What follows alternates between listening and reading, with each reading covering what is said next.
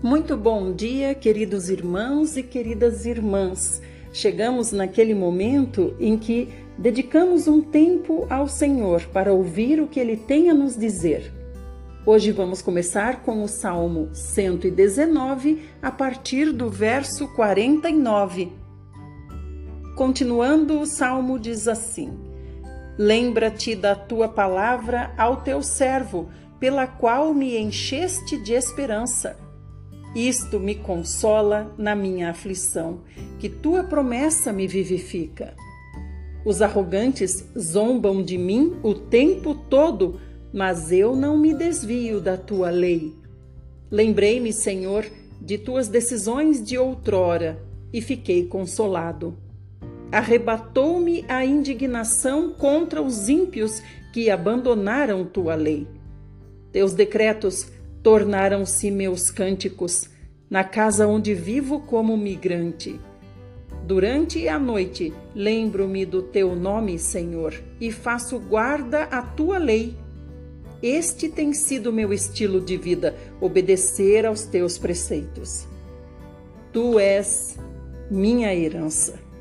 Senhor, prometi obedecer a tua palavra de todo o coração suplico o teu favor. Sê-me propício de acordo com a tua promessa. Refleti sobre os meus caminhos e volto meus passos para a observância das tuas prescrições. Apressei-me sem perder um instante em observar os teus mandamentos. Os laços dos ímpios me envolveram, mas não me esqueci de tua lei. Levanto-me em plena noite para te louvar por causa de tuas justas decisões. Associo-me a todos os que te temem e observam tuas ordenanças. Senhor, do teu amor a terra está repleta, ensina-me os teus decretos. Aleluia! Do amor do Senhor a terra está repleta. O que nos falta é aprender os decretos, os ensinos, o que o Senhor quer de nós por isso nós lemos a Bíblia. Agora estamos em Provérbios 28, 12 e 13. Quando os justos triunfam, há grande glória. Quando os ímpios tomam o poder, o povo corre em busca de um lugar para se esconder.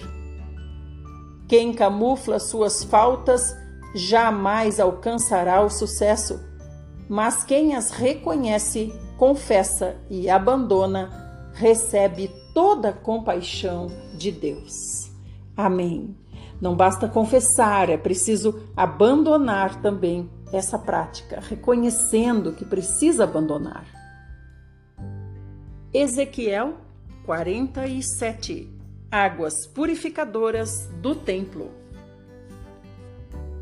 Então aquele homem me conduziu, Ezequiel, de volta à entrada do templo e vi água saindo de debaixo da soleira do templo e fluindo em direção ao oriente, a leste. Porquanto a casa estava voltada para o oriente, a água descia de debaixo do lado sul do templo ao sul do altar. Em seguida, ele me levou para fora pelo portão norte e conduziu-me pelo lado de fora até o portão externo que dá para o oriente, leste, e a água fluía do lado sul. O homem deslocou-se para o lado oriental com uma corda de medir na mão e, enquanto se movia, totalizou mil côvados longos, isto é, quinhentos metros, e me fez passar pelas águas que batiam na altura do meu tornozelo. De novo mediu quinhentos metros e conduziu-me pela água que chegava ao joelho. Mediu então mais quinhentos metros e me levou pela água que batia na cintura. Ainda mediu mais quinhentos metros, mas agora era um rio que eu não conseguia atravessar, porque a água havia subido muito e já era tão profunda que só se podia atravessar a nado. Era um rio que não se podia vencer apenas caminhando. O homem então me perguntou: Observaste tudo isso, ó querido filho do homem? e transportou-me de volta à margem do rio. Assim que cheguei, notei muitas árvores em cada lado do rio, e o homem me revelou: estas águas fluem para o leste em direção à região oriental e chegando ao Mar Morto, e descendo até Arabá, ao vale do Rio Jordão, chegando ao Mar Morto, e ao entrarem nas águas salgadas, estas se tornam doces e saudáveis. Por onde passar o rio, haverá todo tipo de animais e de peixes, porquanto essas águas límpidas fluem para lá e saneiam as águas salgadas, de modo que onde o rio passar, tudo ganhará vida. Os pescadores estarão junto dele, haverá lugar para estender as redes, desde a fonte do bode até a fonte das bezerras. As pescarias serão fartas com peixes de várias espécies, como os pescados no mar Mediterrâneo. Todavia, seus charcos e pântanos não represarão água potável e serão deixados para a produção de sal. Então, junto ao rio, em ambas as margens, nascerá todo tipo de árvore que dá fruto comestível.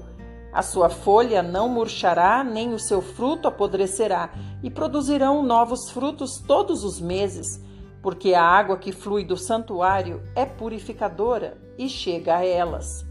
Seus frutos servirão de alimento e suas folhas de remédio. Assim declara o soberano Yahvé, o Senhor. Estas, pois, são as fronteiras pelas quais deveis repartir toda a terra como herança entre as doze tribos de Israel, com duas porções para José e vós a herdareis de modo equitativo, o que um receber também caberá ao outro, visto que eu jurei de mão erguida que a daria aos vossos pais e antepassados. Assim, esta terra se tornará a vossa herança. Estes, portanto, são os limites da terra. No lado norte, ela irá descer e irá desde o Mar Grande, isto é, o Mediterrâneo, seguindo pela estrada de Etlon, atravessando Lebo Ramate até Zelade. Berota e Sibraim, situadas na fronteira entre Damasco e Ramate, e indo até Azer Hatikon, que fica na extremidade de Aurã. O território irá desde o mar até Azar Enã, junto aos limites do norte de Damasco, com a fronteira de Ramate ao norte. Assim se estabelecerá a fronteira do norte. E a fronteira do oriente ao lado leste ficará entre Haurã e Damasco, ao longo do rio Jordão, entre Gileade e a terra de Israel, até o mar oriental, prosseguindo até Tamar, Palmeiras. Eis, pois, o limite estabelecido a leste. No lado sul, os limites serão Tamar até as águas de Meribá Cádiz, ao longo do ribeiro do Egito até o mar Mediterrâneo. Esta, pois, será a fronteira demarcada ao sul. E a fronteira do ocidente a oeste partirá do mar Mediterrâneo desde o território do sul até a entrada de Lebo. Este será o limite das terras a oeste. Distribuireis, pois, essas terras entre vós, segundo as doze tribos de Israel. Vós a repartireis em herança, por sortes, entre vós e entre os estrangeiros que vivem entre vós, e que têm gerado filhos em vossa comunidade. Assim, vós os tereis como naturais entre os israelitas. Portanto, terão herança convosco, no meio das tribos de Israel. Na tribo onde o estrangeiro habitar, ali mesmo lhe dareis a sua parte da herança. Palavra de Yahvé, o soberano Deus. Estas, pois, são as tribos relacionadas nome por nome. Dan receberá uma porção desde o extremo norte ao longo do caminho de Etlon até a entrada de Lebo Ramate, fortaleza de Ramate. Azar-Enã, junto ao território norte de Damasco, de fronte a Ramate, com os seus limites estendendo-se do Oriente, o lado leste, até o Ocidente, o lado oeste. Azer receberá uma porção que margeará o território de Dan, desde os limites orientais até a fronteira ocidental. Naphtali receberá uma porção junto ao território de Azer, desde os limites orientais até a fronteira ocidental. Manassés receberá uma porção, esta margeará o território de Naphtali desde o leste até o oeste. Efraim receberá uma porção junto ao território de Manassés, desde a fronteira oriental até seus limites ocidentais. Ruben receberá uma porção que margeará o território de Efraim do leste ao oeste. Judá receberá uma porção junto ao território de Ruben, desde a fronteira a leste até seus limites a oeste. Junto ao território de Judá, desde a fronteira oriental a oeste até seus limites ocidentais a leste, será a porção que dareis como oferta sagrada.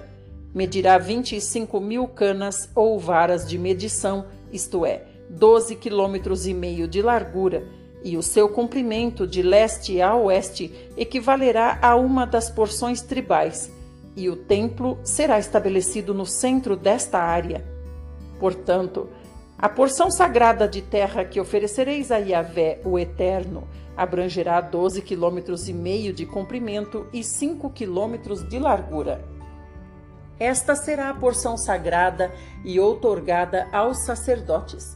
Terá 12 quilômetros e meio de comprimento no lado norte e 5 quilômetros de largura ao ocidente, 5 quilômetros de largura no lado oriental e 12 quilômetros e meio de comprimento ao sul. E o santuário estará posicionado no meio dessa terra.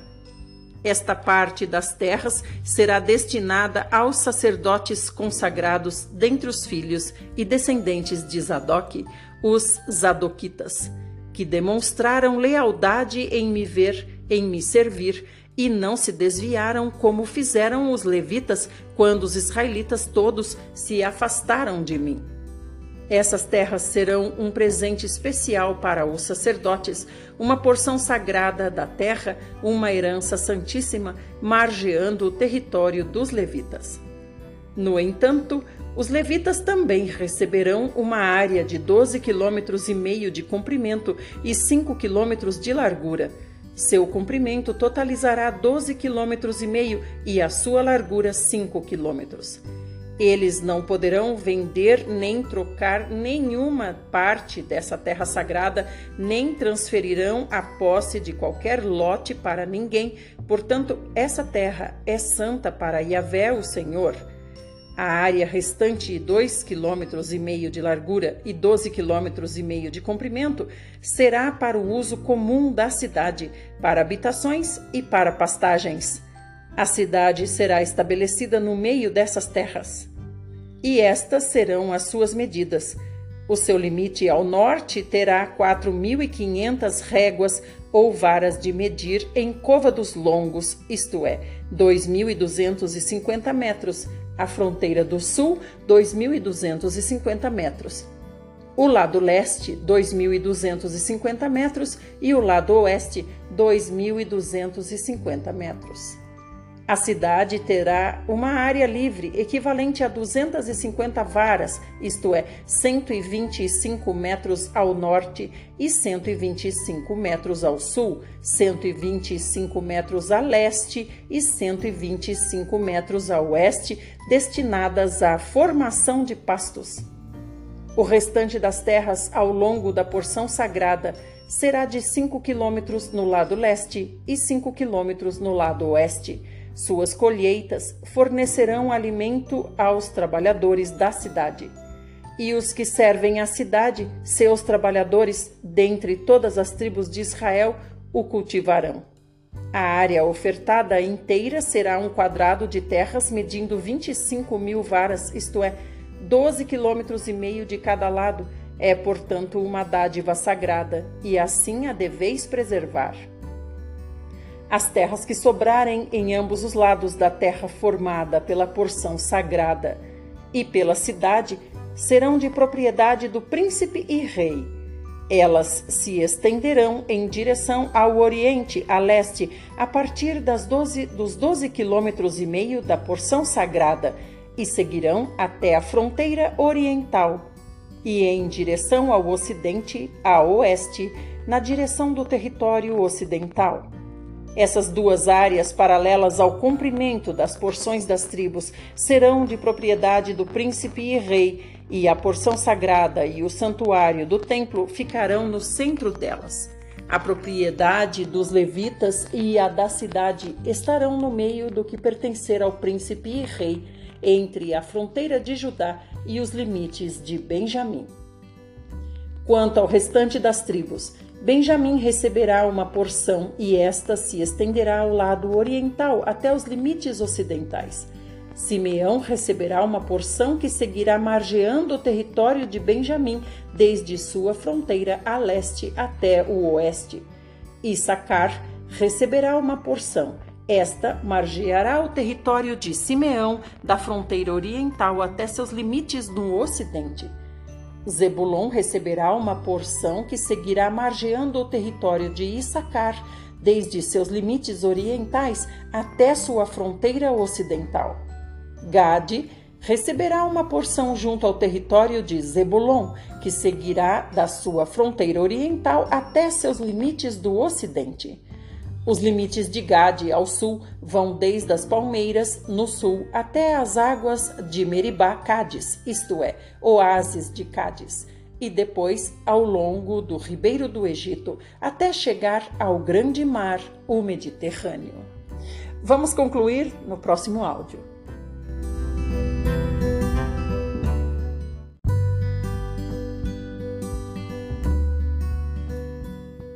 Queridos irmãos, hoje concluímos Ezequiel.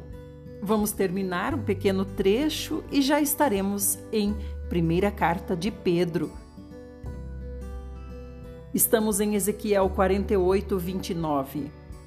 Estas são, pois, as terras que repartireis às tribos de Israel como herança, e serão essas as suas propriedades, palavra do Senhor Yahvé. Sendo assim, estas serão as saídas da cidade. Observando pelo lado norte, a medida total deverá ser de 4.500 côvados longos, isto é, 2.250 metros de comprimento. E os portões da cidade receberão os nomes das tribos de Israel. Os três portões do lado norte se chamarão Porta de Ruben, Porta de Judá e a Porta de Levi, respectivamente olhando para o lado oriental a leste, que também tem 2.250 metros de comprimento, haverá três portas: a de José, a de Benjamim e a de Dan. No lado sul, que tem 2.250 metros de comprimento, haverá outros três portões que receberão os seguintes nomes: Simeão, Issacar e Zebulon, respectivamente no lado do ocidente a oeste, que igualmente aos demais possui 2.250 metros de comprimento, haverá também três grandes portas: a de Gade, a de Azer e a de Naphtali. A distância total ao redor da cidade será equivalente a 18 mil côvados longos, isto é, 9 quilômetros. E daquele dia em diante, o nome da cidade será Iavé Chama isto é, o Senhor está aqui. Aleluia! Louvado seja o Senhor pelo livro de Ezequiel. Amanhã começaremos Daniel. Agora nós vamos para primeira carta de Pedro, hoje, capítulo 3, como deve viver a família cristã. Da mesma maneira, esposas, cada uma de vós seja submissa a vosso próprio marido, com o propósito de que, se alguns deles ainda não são contra a palavra, sejam convertidos sem admoestações, mas pelo procedimento de sua esposa. Vamos ler novamente. Cada uma de vós, esposas, seja submissa a vosso próprio marido, com o propósito de que, se alguns deles ainda são contra a palavra, que sejam convertidos sem admoestações, mas pelo procedimento de sua esposa. testemunhando a vossa maneira de ser honesta e respeitosa. Portanto, o que vos torna belas e admiráveis não devem ser os enfeites exteriores, como as tranças do cabelo, as finas joias de ouro ou o luxo dos vestidos. Pelo contrário, esteja em vosso ser interior, que não se desvanece, toda a beleza que se revela mediante um espírito amável e cordato, o que é de grande valor na presença de Deus porquanto na antiguidade era desse modo que as santas mulheres que esperavam em Deus costumavam adornar-se. Elas eram dóceis, cada qual para com seu próprio marido, como Sara, que obedecia a Abraão e o chamava Senhor. Dela sois filhas, se praticardes o bem sem qualquer espécie de receio. Exatamente da mesma maneira, vós, maridos, vivei com vossas esposas a vida cotidiana do lar, com sabedoria, proporcionando honra à mulher como parte mais frágil e coerdeira do dom da graça da vida, de forma que não sejam interrompidas as vossas orações.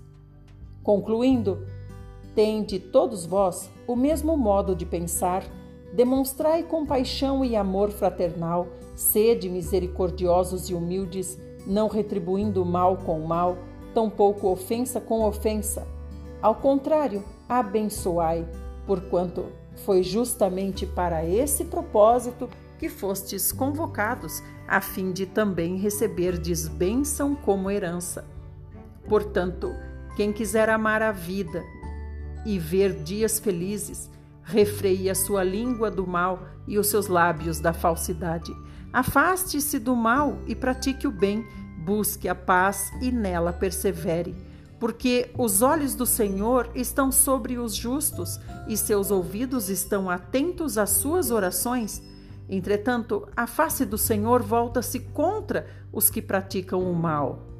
Ora, quem vos fará mal se sois zelosos do bem?